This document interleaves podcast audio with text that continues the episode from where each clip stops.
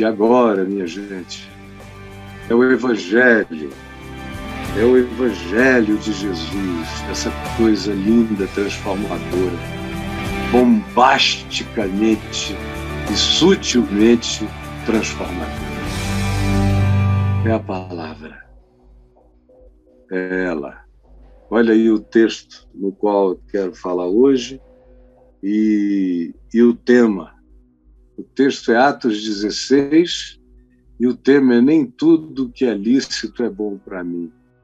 Você podia responder comigo, enquanto convido os amigos?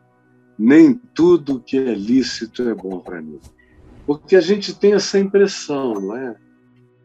Se não é ilegal, se não é imoral, se não é aético, então eu posso fazer. Realmente pode.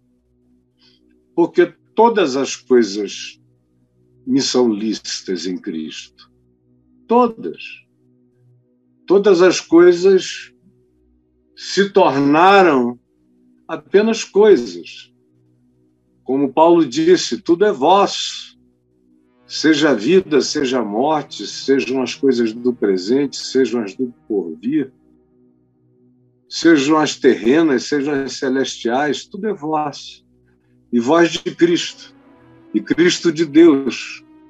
É Paulo quem diz que todas as coisas são puras para os puros, de modo que impurezas não habitam coisas, impurezas habitam olhares, projeções, transferências, culpas latentes decorrentes de neuroses, de acúmulos angustiosos, de pedagogias do medo, da disciplina e do terror, é o que, em geral, coloca a gente nesse estado de habitação num mundo onde quase tudo não presta. Como a maioria dos cristãos são ensinados a verem o mundo. Quase tudo não presta. Nem o que Deus criou é bom. A beleza feminina não presta. A figura da mulher não presta. Hoje em dia, a figura do homem, Deus me livre, e tudo vai ficando por razões religiosas, ou por razões politicamente corretas, ou por ideologias, as coisas vão sendo proibidas. Ele é o que? LGBT plus. Então não serve, não presta, não pode nem aparecer aqui em casa. Quem é ele? É do partido tal? Não esse partido eu abomino, é imundo, é totalmente aborrecível, desprezível. Eu não quero. E aí a gente vai tinturando o chão, eu estou falando especialmente dos religiosos. Vão pintando o chão com caca e não deixam livre nem o espaço da porta. Pintam contra a porta até ficarem num corredor, numa esquina de encurralamento. É uma esquina de encurralamento. É onde aquelas coisas mais íntimas da gente são raladas. E tem muita gente que está vivendo aí em pleno encurralamento. Porque de um lado, tem essas pessoas que proíbem tudo, mas de um outro lado, tem aqueles que dizem: não, Paulo diz que tudo me é lícito, então eu vou. O que ele falou que seria a penalização é uma coisa muito branda. Tudo me é lícito, mas nem tudo me convém. Tudo me é lícito, mas nem tudo me edifica. Tudo me é lícito, mas eu não me deixarei dominar por nenhuma coisa, nem mesmo por coisas lícitas. Eu não tenho que emerdalhar o mundo com a sujeira da projeção psicológica dos meus pecados que vão pecaminologizando toda a existência, de um lado, e de outro lado, eu não devo pensar que porque se diz que é lícito, eu posso sair fazendo, porque tem muita coisa que não me convindo, não me sendo conveniente, o problema dela não é se ela é lista, é se ela vai adiantar a minha vida ou atrasar a minha vida, embora não haja nenhuma ilicitude. É se ela vai edificar a minha vida ou se ela vai diminuir a minha vida, atrasar a minha vida, paralisar a minha vida. Não tem nada a ver com ser lícito ou ilícito, tem a ver com ser bom por ser com ser ótimo e com ser melhor. É uma ética, a ética do evangelho não faz a gente ter que escolher o tempo todo entre os tipos diferentes de caca. O evangelho nos ensina a escolher as coisas melhores e excelentes. Eis que eu vos mostro um caminho sobremodo excelente há caminhos bons, há caminhos legais, há caminhos razoáveis.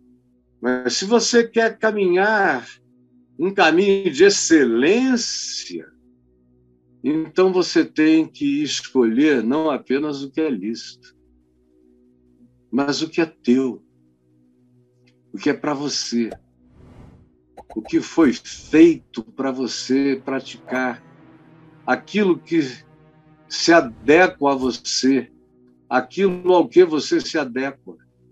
Aí você diz, poxa, cara, num mundo como o nosso e num país como esse, com 13, 14 milhões de desempregados, você vem falar em coisas que se adequam a gente e a gente a essas coisas? Isso é no mundo ideal, que não é o nosso. E eu concordo em gênero, número e grau. Eu vejo gente muito boa. Médicos que conseguiram entrar na medicina e se formar. E não há nada ilícito nisso, ao contrário. É uma vocação extraordinária, quando se tem vocação. Mas não adianta você se formar em medicina sem nenhuma vocação. Você vai andar cheio de raiva, chutando pedra, reclamando de plantão, zangado com doente, com recidivas, com reincidências, com o chefe do plantão, com colegas, com tudo. E as pessoas invejarão a sua posição enquanto você se sente a mais infeliz das criaturas. Porque você teve capacidade de entrar, mas você não tinha a alegria de estar. Conciliar essas duas coisas é realmente muito difícil. E quando a gente não consegue conciliar o que acontece com a maioria das pessoas, a gente busca o que, em sendo lícito, é o que nos possa ser mais conveniente, mais próximo da conveniência, mais próximo daquilo que a gente sabe que com o uso daquela ferramenta a gente pode construir, o uso daquela atitude a gente pode edificar, ou com a escolha que fizemos, a gente ajuda outros a melhorem, melhor caminharem.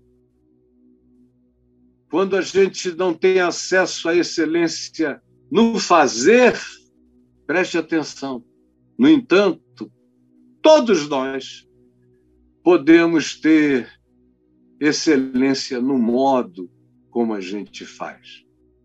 Eu já disse isso aqui e eu continuo impressionado com o grupo de pessoas que passam meia-noite, uma hora aqui na frente da nossa rua, que é um lugar tão pacato, sem gente, e aqui no Lago Norte, depois de uma certa hora, fica aquele lugar totalmente calmo, só carro aqui, carro ali.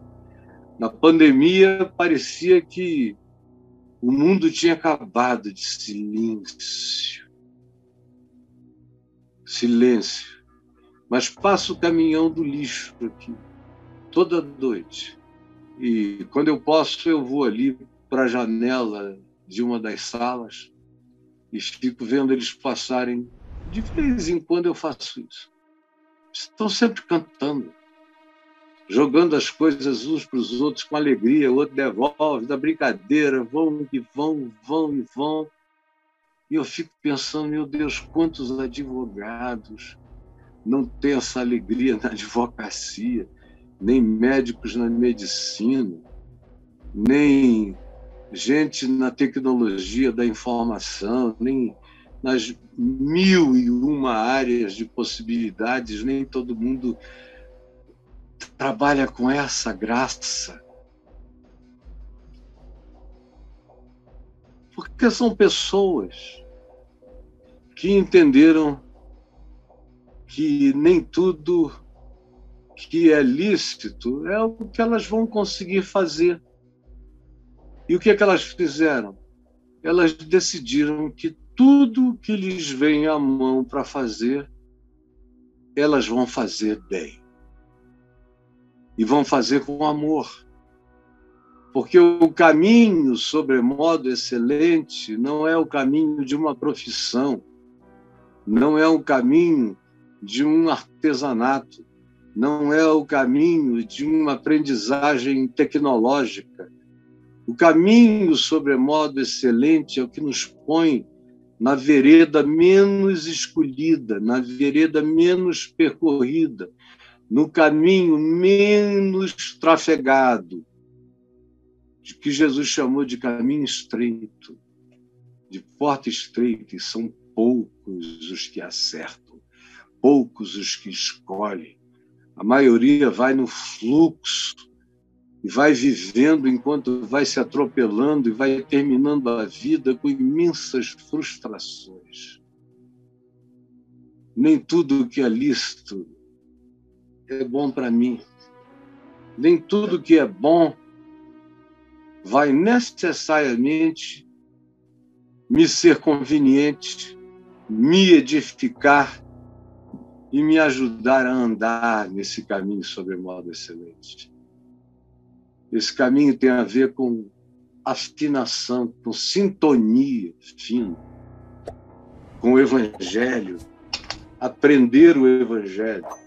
De vez em quando alguém me pergunta, escuta, se todas as Bíblias fossem tiradas do mundo, o que queria acontecer com você? Eu digo, comigo absolutamente nada.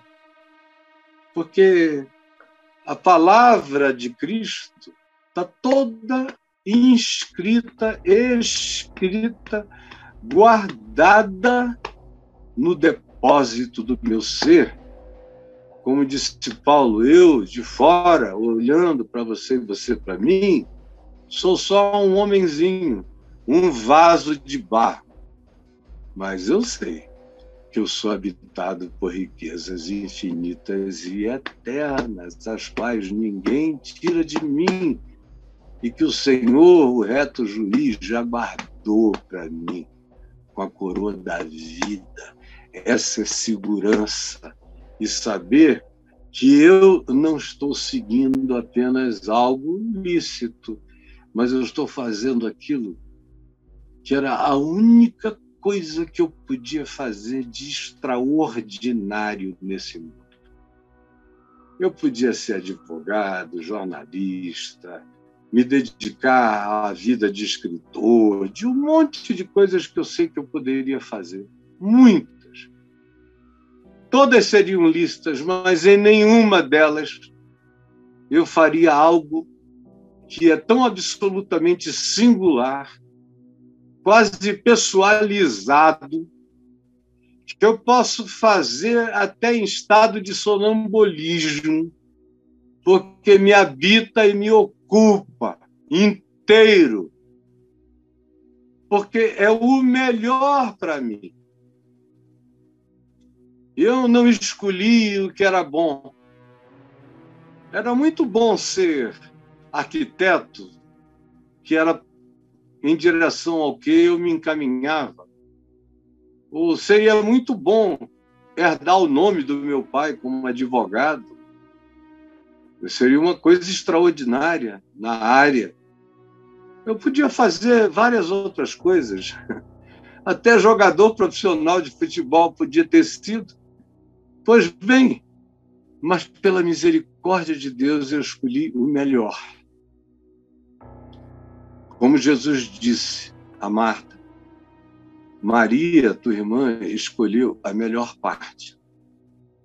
Eu sei que eu escolhi a melhor parte e que esta parte ninguém tirará de mim, jamais me será tirada. É glória eterna. E é não para passar a existência de maneira remediada ou fazendo só conveniências. Eu conheço gente que não faz o que é melhor, sempre escolhe o que é conveniente. E eu nunca me acostumo com essas pessoas. Tem algumas que eu conheço há quase 40 anos. E toda vez que eu proponho uma coisa maravilhosa, a pessoa pede, ou as pessoas pedem para pensar, depois me dizem: Olha, é muito legal, é muito bom, mas eu vou ficar aqui mesmo. E nos particulares é só alegria, só concordância, mas se você chamar para um desafio, eles nunca aceitam, eles nunca estão presentes, porque eles se acomodaram ao lícito, acomodaram-se às pequenas conveniências e abandonaram o que poderia haver de caminho excelente para a vida deles. Então eu pergunto a você, como é que você vem vivendo? É a vida da mediocridade? Porque a mediocridade não é ilícita. Ela só é um desperdício de existência. A vida inculta, quando a gente tem oportunidade de se aculturar, de aprender, não é algo ilícito, mas é um grande desperdício. E assim, existe uma quantidade enorme de coisas que a gente faz e às quais às vezes a gente se acostuma. É como aquele que pega o talento que recebeu e enterra e senta em cima. E não tem coragem de partir para a vida, para desenvolver, para arriscar, mesmo que a vocação seja celestial, mesmo que o dom seja sublime, eu preferiria passar a minha vida inteira fazendo o que eu faço, ganhando pouco como eu ganho, sem segurança humana nenhuma, sem poupança alguma, sem recursos materiais de qualquer natureza, sem nenhum colateral para dar para ninguém, porque eu não tenho, mas viver a vida que eu vivo. Alimentado por graça, por maná, por pão do céu, por amor que cai sobre mim, por orações que se derramam em meu favor. Não existe vida mais gloriosamente excelente não tenho nada, mas possuo tudo. Pobre, mas enriquecendo a muitos, muitos, muitos. Essa é a vida que eu escolhi. Perseguido, mas nunca destruído. Vou seguindo, com todo tipo de opressão ou de aflição, mas sem entrega nenhuma a qualquer desespero, porque a paz de Cristo, que excede a todo entendimento, me habita. Esse é um caminho sobremodo excelente. E é para esse caminho que a gente é convidado, mas tem gente que crê que a sua vocação na vida é para mediocridade. A gente vê pessoas com deficiências físicas de todos os tipos, como nosso amigo Junoca, que mexe o dedinho do pé para escrever e se sustenta, e casou, e faz amor, não mexe nada, mas a mulher dele me parece contente, alegre, feliz, porque ele escolheu uma vereda dentro dele.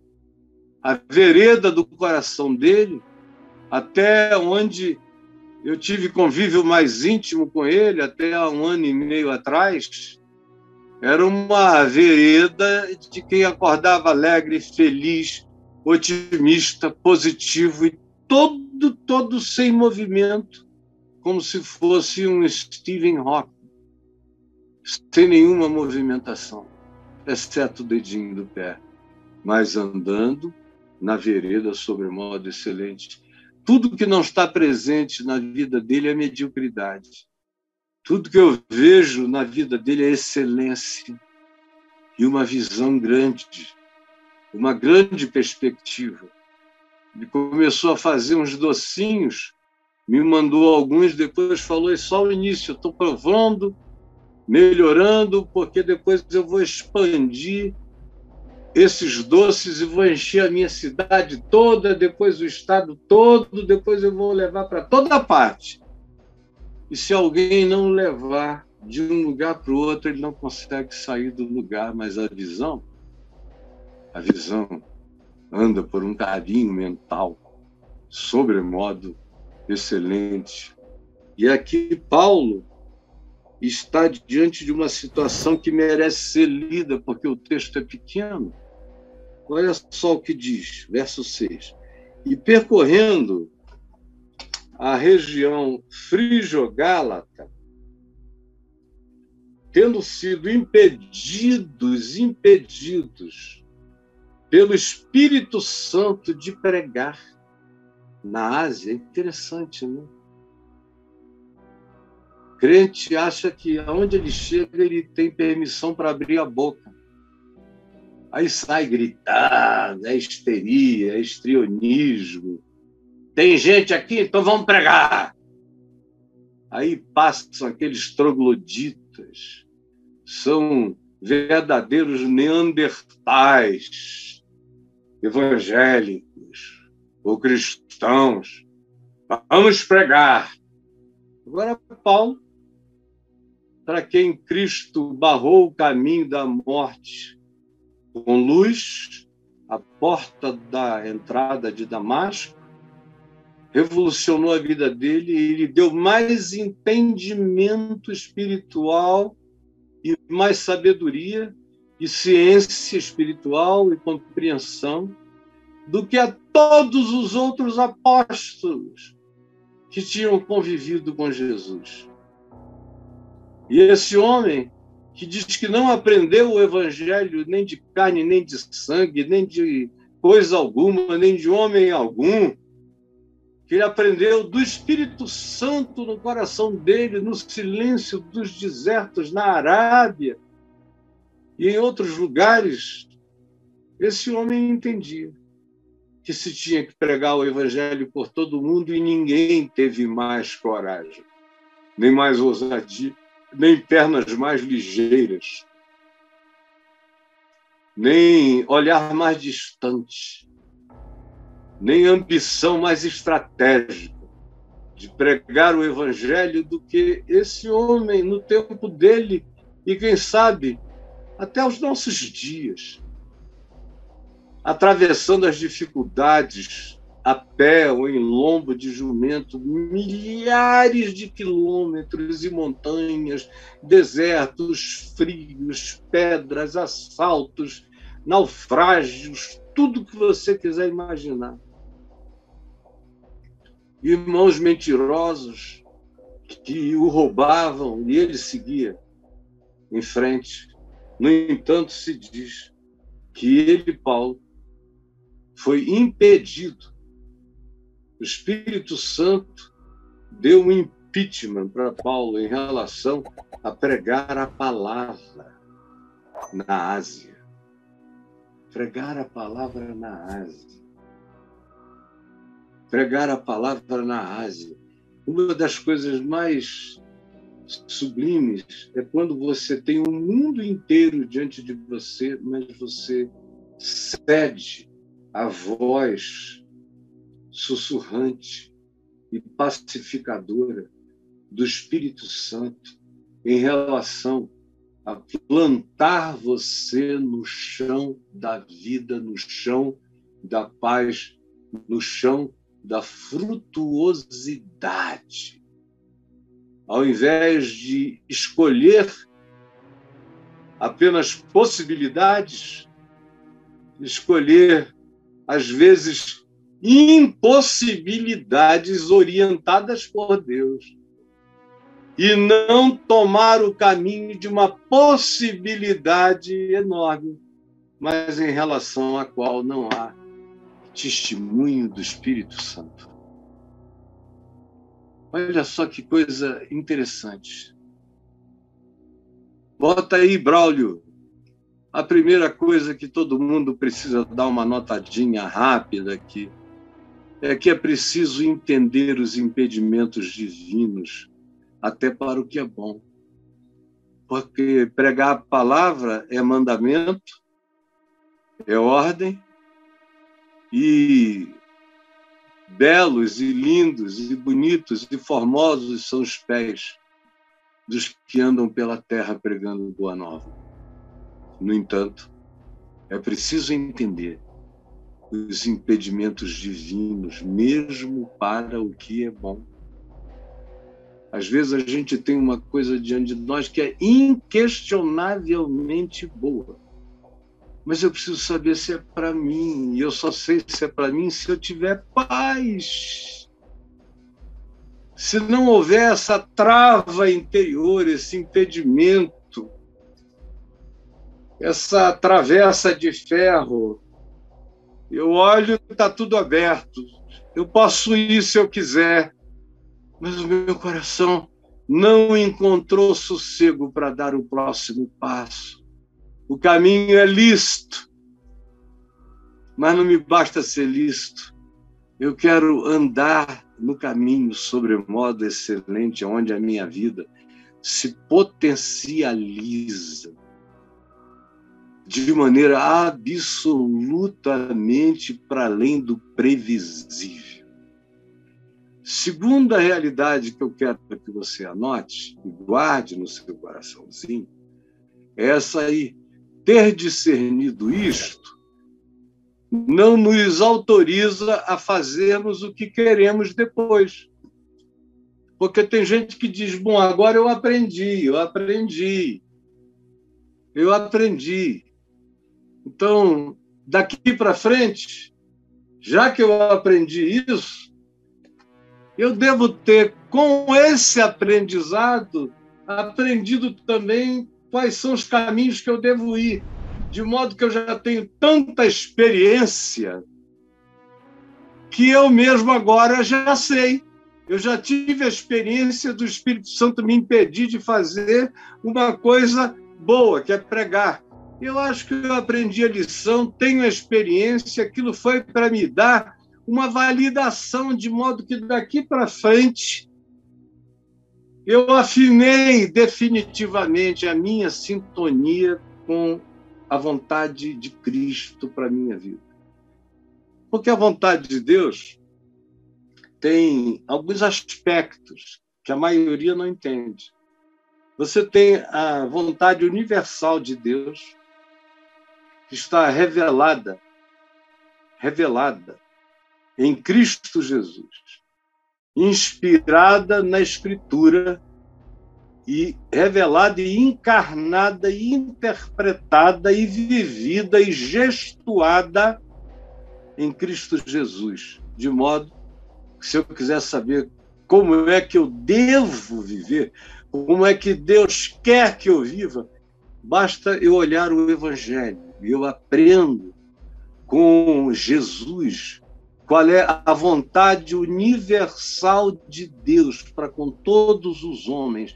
Em Cristo eu sei como Deus quer que eu viva, que eu seja. Esse é um parâmetro universal, vai do Oriente ao Ocidente. É um parâmetro que designa a vida, que não entra em minúcias, em picuinhas, não quer saber de cabelo, de barba, de roupa, de franja, de ritual, de fetiche, não tem nada a ver com o sagrado, com o lugar santo, com montanhas divinizadas, não tem nada a ver com a radiação de um cristal ou de uma pedra que me magnetiza. Não. Em Cristo a gente transcende a isso. A gente aprende o significado universal de como a gente deve ser. Da minha conduta, do meu procedimento, da minha atitude, do meu modo de pensar e de interpretar, que ganha as referências, ganha, vai ganhando à medida em que eu vou vivendo, praticando, praticando, vivendo e obedecendo, eu vou fazendo sinapses do Evangelho, até de natureza neural. Meu espírito decide obediência. Minha alma se curva à obediência. E pela prática e pela repetição da prática, eu não só desenvolvo uma mente com aqueles códigos de vida, como eu começo a fazer sinapses neurais, de modo que eu vou me tornando gradativamente, instintualmente, um ser do Evangelho. Quanto mais eu assim pratique, até os meus instintos vão mudando. Mas ter discernido isto não me autoriza a fazer o que eu quero ou a pensar que daqui para frente eu vou do jeito que eu queira ir, porque eu já tenho experiência bastante para saber o que é excelente. Não, verso 7 diz: defrontando Mise, passando, eles tentavam ir para Bitine, que não está tão longe daquele mesmo lugar. A gente está falando de coisas que você encontra na, na Turquia de hoje. Está tudo lá.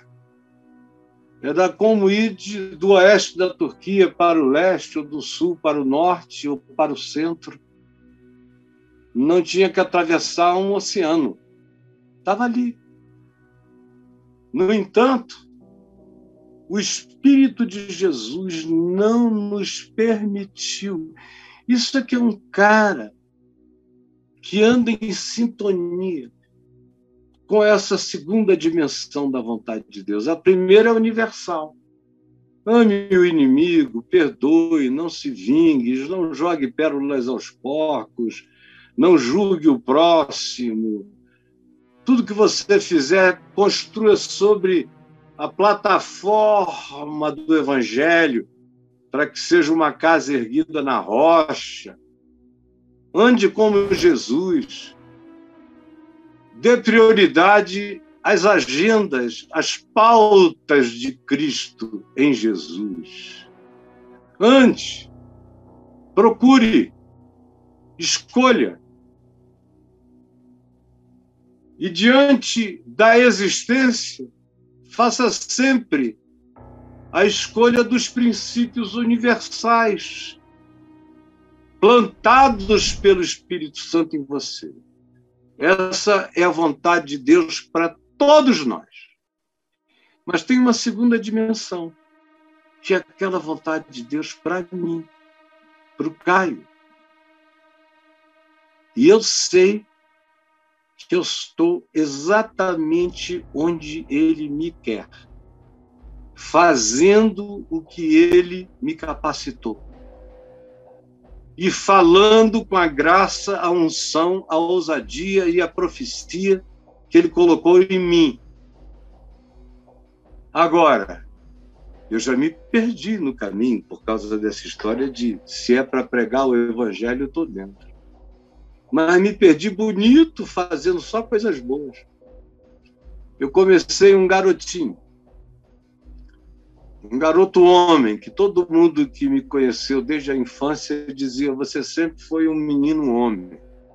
E eu nunca me identifiquei com os meninos, eu sempre quis sentar onde tinha homem. A minha roda, quando eu não estava soltando pipa jogando bola, eu era com um grupo de colegas na esquina. Se meu pai estivesse em casa conversando com três, quatro amigos, eu preferia ir para lá, sentar no chão e ficar ouvindo aquele papo adulto, aquelas conversas de homem. A vida inteira. Então, quando eu me converti, com quanto eu fosse muito novo, eu me sentia idoso. Comparado com aqueles meninos da minha idade que estavam ainda começando a juventude, eu já tinha querido me suicidar de tão angustiado que eu tinha ficado com a falta de significado para viver. E tinha encontrado Cristo. E comecei pregando o Evangelho no dia seguinte, e preguei para todo mundo, e preguei para a cidade inteira, depois para o norte todo, depois para o norte para o nordeste, para o Brasil central, depois para o sudeste, depois até o sul, depois em várias redes de televisão comunicando a palavra todo dia para milhões. E foram rádios adquiridos e revistas construídas e um monte de coisas sendo feitas. E aonde eu tocava dava certo, parecia um toque de Midas. E eu comecei a crer que Deus tinha me chamado para fazer praticamente tudo porque todo mundo me pedia para fazer tudo. E eu botava a mão em qualquer coisa e aquilo crescia. Parecia que tudo contava com a bênção de Deus aonde quer que eu fazia eu estivesse. E assim fazendo, eu fui me distanciando.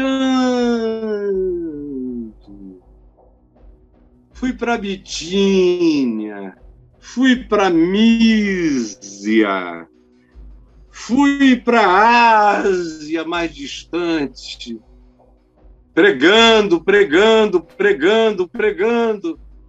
Eu não só não consegui atender convites humanamente excelentes para ficar morando nos Estados Unidos com um super, super salário, cheio de mordomias, com passagens para vir ao Brasil todo mês, e para rodar o mundo inteiro pregando, mas eu tinha que me mudar daqui para lá e eu bem que queria ficar lá.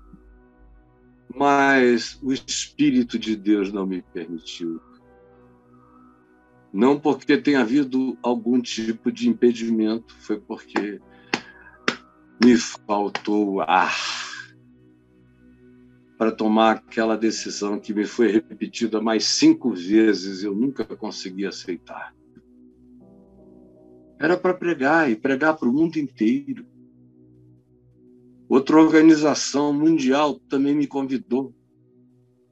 Com todos os investimentos mundiais, com milhões de dólares de budget, para eu usar nas minhas pregações na terra inteira, mas o meu coração não foi.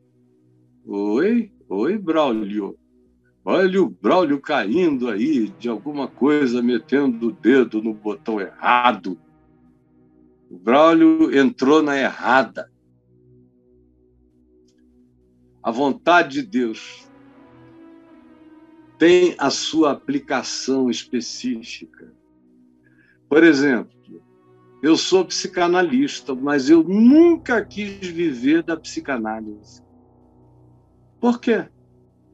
Porque, no fim de tudo, a minha psicanálise não conclui de outro modo a não ser com as soluções do Evangelho. Então, eu nunca achei justo eu pegar o Evangelho e transformá-lo na minha psicanálise. Eu acabei desenvolvendo um determinado sistema até chegar nesse ponto. Mas, para mim, todavia, não é o que Deus me mandou fazer, eu faço tudo de graça. Outra coisa é essa, é de graça. E eu tenho feito tudo de graça, pela graça de Deus. Porque eu sinto no meu coração, e agora é a hora de sentir no coração a vontade de Deus. Eu não tenho que buscar sentir no coração o que já está revelado. O que já é palavra universal, já é evangelho, já é encarnação em Jesus, já é, como diz o escritor de Hebreus, a expressão exata da vontade de Deus para mim e para todos os homens no planeta. Eu tenho no Evangelho, eu tenho em Cristo e na inspiração da palavra. Agora, quem eu vou ser, como eu serei e qual é o melhor de mim, vai depender de sensibilidade e de coragem para obedecer. Para dizer, ué, é para pregar, mas nem tudo que é para pregar faz bem. Eu peguei milhões de coisas, milhões. Depois eu que comecei lá com 10, 20 funcionários só dando apoio às minhas cruzadas de evangelização e aos meus programas de televisão, eu já estava com, no todo com mais de mil pessoas sobre as quais eu era responsável. Sem falar no número de voluntários que precisavam de comida, de passagem, de pequenas ajudas de custo. E os compromissos brutais de milhões e milhões de dólares para fazer as coisas certas. E eu nunca me apropriei de nada. De nada. Eu botei muito dinheiro e dei tudo que eu produzia para aquelas obras todas. Era também algo digno. Mas não era para mim. Era Bitínia, era de outro. Era Mísia, era para outro. Era qualquer outro caminho. Outros deveriam fazer, era legítimo, era digno, era bom mas só estava me afastando em nome do bom, me tirando do excelente. É terrível quando é a coisa boa que nos afasta da vocação para o excelente. Por isso eu não me equivoco nem com o que chega como bom. Tem muita gente que chega aqui para mim e me oferece coisas muito boas para fazer. Eu digo, é lindo, se você quiser, eu te dou uma soprada no ouvido, te dou uns conselhos. Já viajei esse caminho muitas vezes, agora eu não. Eu estou exatamente de volta aonde eu comecei. Eu estou de volta aonde eu comecei. E não, não for a idade e outros impedimentos físico-orgânicos, eu iria fazer exatamente o que eu fazia quando eu comecei. Iria para as ruas, de manhã, de tarde, de madrugada, de noite, qualquer hora, por aí afora. Mas hoje eu já sou praticamente um velho, ficando idoso. Mas ainda assim, enquanto me der e eu tiver forças, eu farei tudo que seja o excelente de Deus para minha vida. E a excelência de Deus em mim é a alegria dessa palavra anunciada com a simplicidade com a qual ela é feita e o resultado, o agente, gente, gente enchendo os celeiros da graça de Deus. Esse é o excelente de Deus para minha vida. E aí vem uma terceira realidade, para você guardar, anotar no seu coração, que é a seguinte: é melhor andar com clareza do que tateando. Clareza. Eu conheço gente que perdeu a vida inteira tateando. Você encontra o cara aqui hoje. Aí amanhã ele está ali um outro lugar. Foi para lá. Aí eu vou, viajo, chego no outro país, encontro com o cara lá, eu digo, mas rapaz, você não estava no sertão fazendo isso? Pois é, mas me chamaram aqui para uma oportunidade de emprego, eu vim. Aí depois eu encontro o mesmo indivíduo em outro lugar. Tipo assim, trabalhando para a Davat, na Flórida, vendendo vacina que não existe. E aí você vai encontrando, daqui a pouco, você vê que a vida do indivíduo se arrebentou toda, se esbugalhou. Porque ele não teve raiz em nada do que fez. Andou tateando, vendo. Essas pessoas que tateiam muito não encontram nada. Desculpe, mas eu vou repetir. Essas pessoas que tateiam muito não encontram nada. Nós fomos chamados, e não é preciso ter olhos para ver, é preciso ter mente e coração para discernir. Que é melhor andar com clareza do que tateando. Os versos de 8 a 10 nos dizem isso. E tendo confrontado Mísia eles desceram a Troade. Troade é a região onde está a cidade de Troia. A cidade mítica de Troia, na realidade, é uma cidade histórica.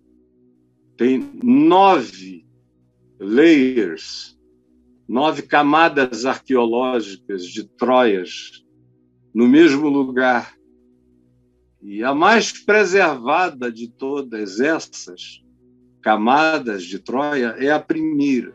Foi protegida pelas demais, que foram objeto de muita guerra, muito conflito, numa era histórica de grandezas universais, como era a cidade de Troia. Então, para quem está só de passagem, Troade é onde estava Troia. Troade é maior e Troia está dentro de da região de Troade. Quem vai comigo sempre a essas viagens já aprendeu esses ambientes completamente. Então, eles passaram por Troia, o que devia ser um convite extraordinário, né? Para dar uma parada, para ver aquelas coisas todas históricas de uma grandeza imensa. Mas eles foram adiante, eles já estavam agora aprendendo que não bastava ter chance de pregar, tinha que ter a sabedoria, a hora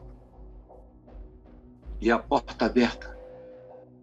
A sabedoria, a hora, a porta aberta. Então, à noite, quando eles desceram até Troade e dormiram em Troade, eles tiveram um sonho. E tendo contornado, portanto, Mísia, eles desceram para Troade e à noite sobreveio a Paulo uma visão. Em Troade, não era o cavalo de Troia, era uma visão clara de Deus. Porque até aqui, nesses últimos meses, eles estavam tateando, tateando. Tinham perdido o fluxo da excelência. Então, Paulo é visitado por uma subjetividade, na qual um homem macedônio, da Macedônia, com as características das roupas dos macedônios, que eram no passado guerreiros e continuam a ser, continuavam a ser pessoas extremamente orgulhosas da história deles próprios. Um varão, um homem macedônio, estava em pé diante de Paulo e rogava e dizia: Passa Macedônia, passa, não vai para a Ásia, não vai para a Bitínia, não fique em Trode, vem aqui, atravessa a Grécia e chega na Macedônia. Vem até a Macedônia e prega a palavra. E assim que Paulo teve a visão, Lucas, que escreveu o livro de Atos, diz: imediatamente procuramos partir para aquele destino, concluindo, concluindo. É gente que pensa, que conclui. É uma inteligência espiritual que chega a conclusões de natureza de sabedoria espiritual, reconhece o óbvio quando a indicação do testemunho de Deus se assenta no coração. Então, partimos. Partimos imediatamente para aquele destino, concluindo que Deus nos havia chamado para lhes anunciar o Evangelho.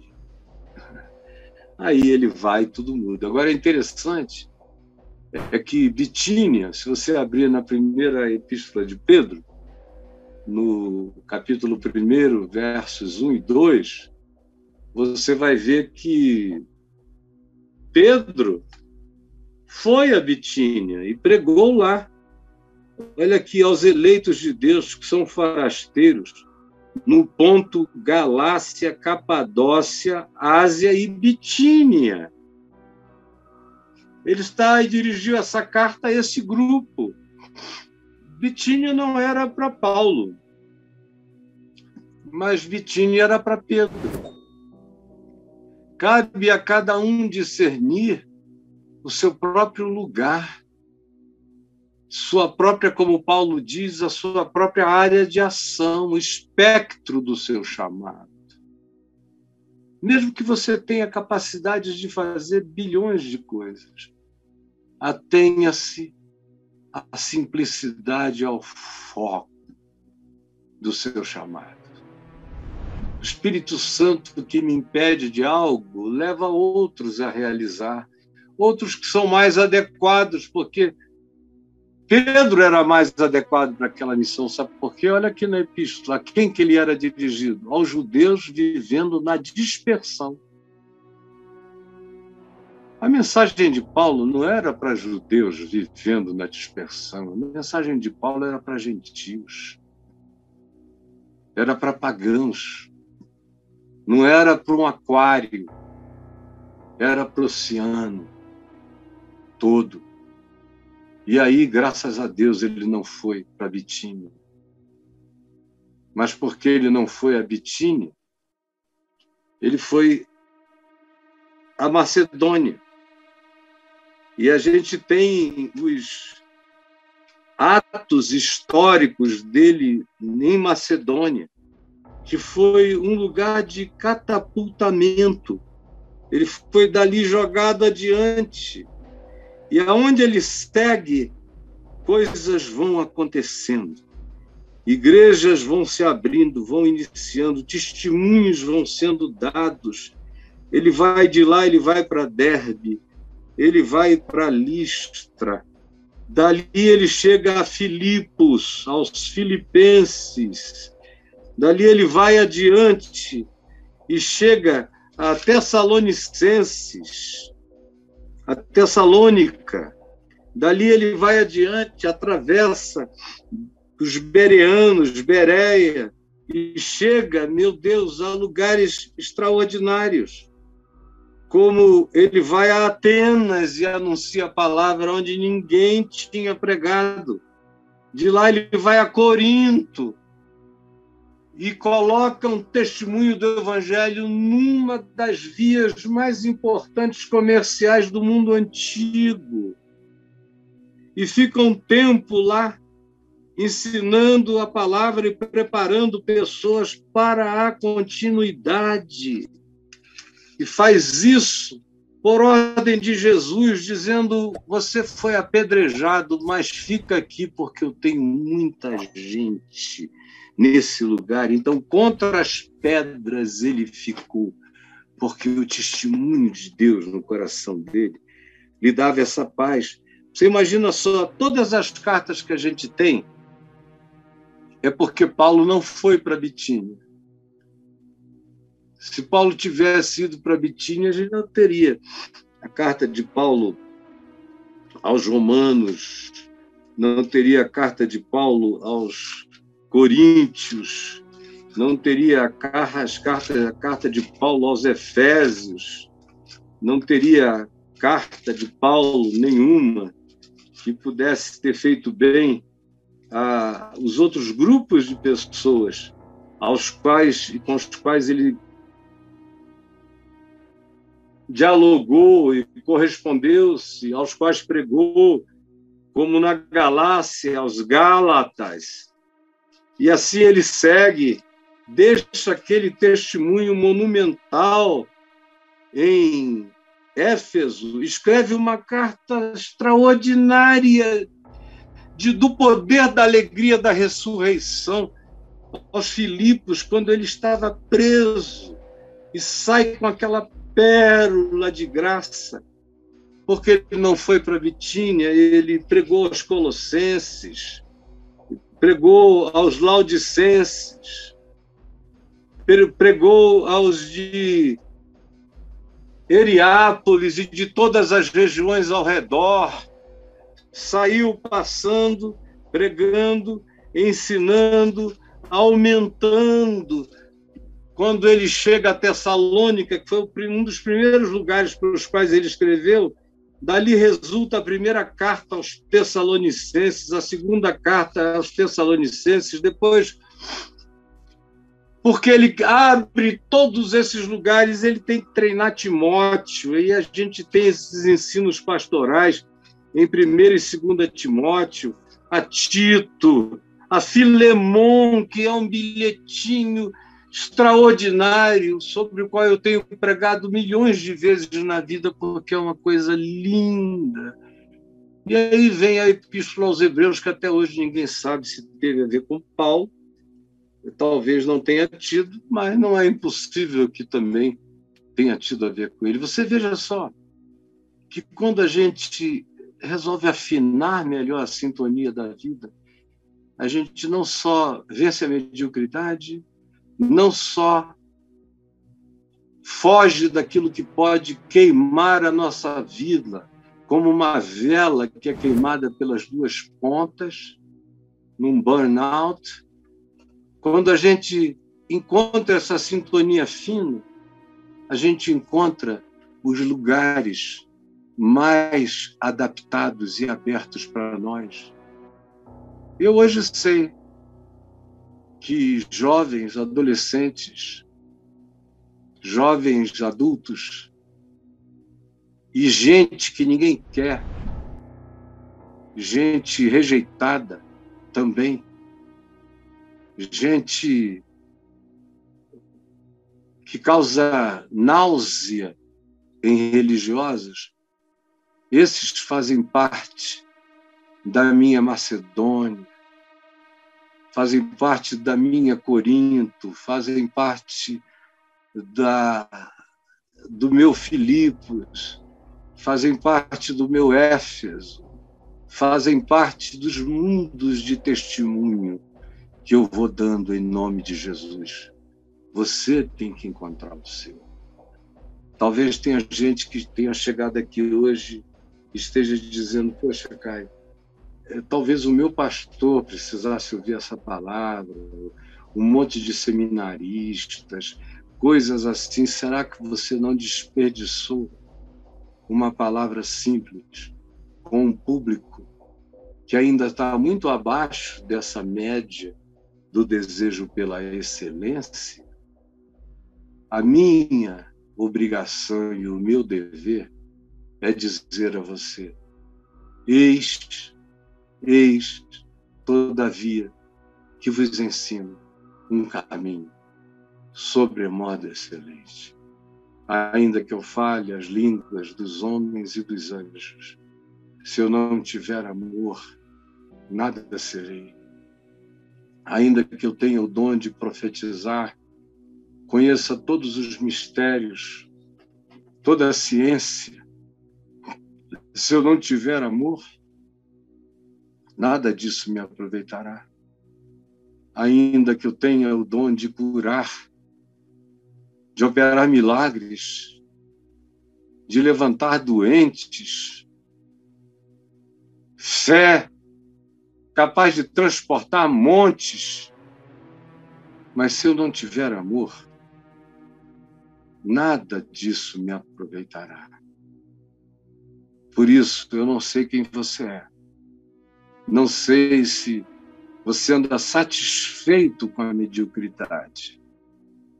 Mas eu estou falando aqui com aqueles que almejam obedecer o Evangelho como princípio universal para todo homem e que já está interpretada em Cristo, em quem eu tenho a chave hermenêutica, e obedecer pela sintonia, pela busca de paz, de silêncio, e daquele amém de Deus que diz: vai. Que eu não ouço de profetas, nem de profetisas, nem de homens, nem tiro no urim, no tumim, nem no sorteio. Eu oro, eu paro, eu não sigo nenhuma viagem, eu paro onde eu estou. Eu oro, eu busco, eu durmo, eu espero. A convicção, a paz. Deus fala comigo, fala com você se você não é confuso, se você obedece o Evangelho universal e anda por meio dele, você entra no lugar de obediência, aonde a voz de Deus começa a se tornar perceptível, clara e pessoal, colocando a gente no veio, no sul aonde a semente da nossa vida prosperará. Eu peço, Senhor, que essa palavra singela, que talvez muitos aqui tenham ficado ouvindo só por ouvir, mas eu te peço que não.